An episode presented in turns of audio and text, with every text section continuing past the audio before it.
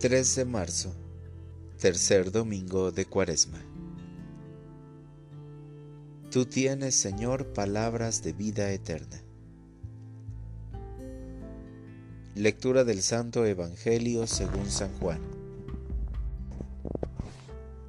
Cuando se acercaba la Pascua de los judíos, Jesús llegó a Jerusalén y encontró en el templo a los vendedores de bueyes, ovejas y palomas, y a los cambistas con sus mesas. Entonces hizo un látigo de cordeles y los echó del templo, con todo y sus ovejas y bueyes. A los cambistas les volcó las mesas y les tiró al suelo las monedas. Y a los que vendían palomas les dijo, quiten todo de aquí y no conviertan en un mercado la casa de mi padre.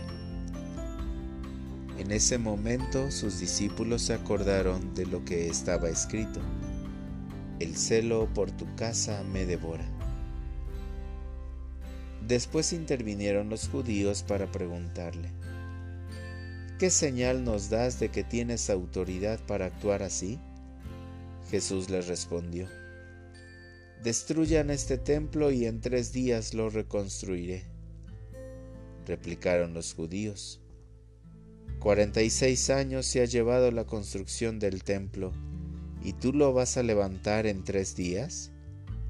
Pero él hablaba del templo de su cuerpo. Por eso, cuando resucitó Jesús de entre los muertos, se acordaron sus discípulos de que había dicho aquello y creyeron en la escritura y en las palabras que Jesús había dicho. Mientras estuvo en Jerusalén para las fiestas de Pascua, muchos creyeron en él, al ver los prodigios que hacía.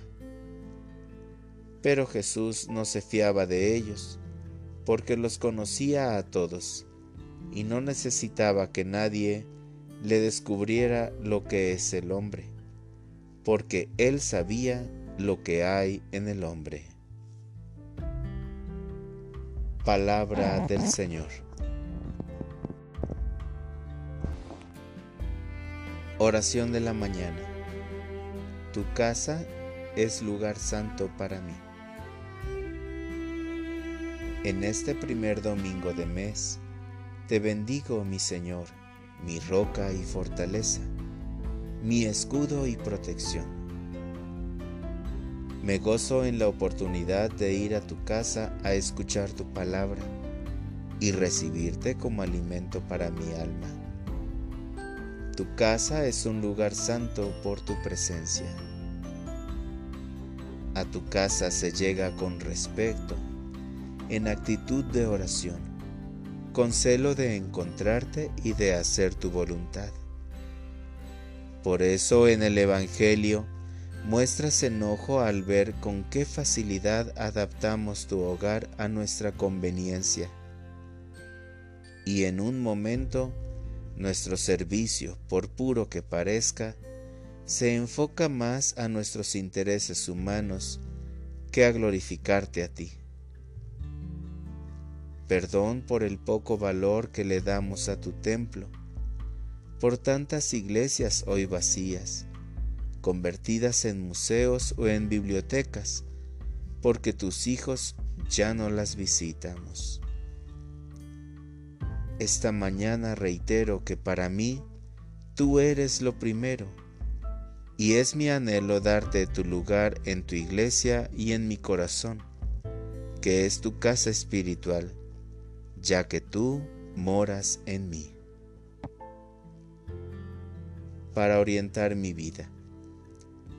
Este domingo asistiré a misa a tu casa. Después leeré de nuevo con calma tu palabra en el libro del Éxodo capítulo 20 y recordaré los diez mandamientos que resumen la conducta que tú esperas de mí.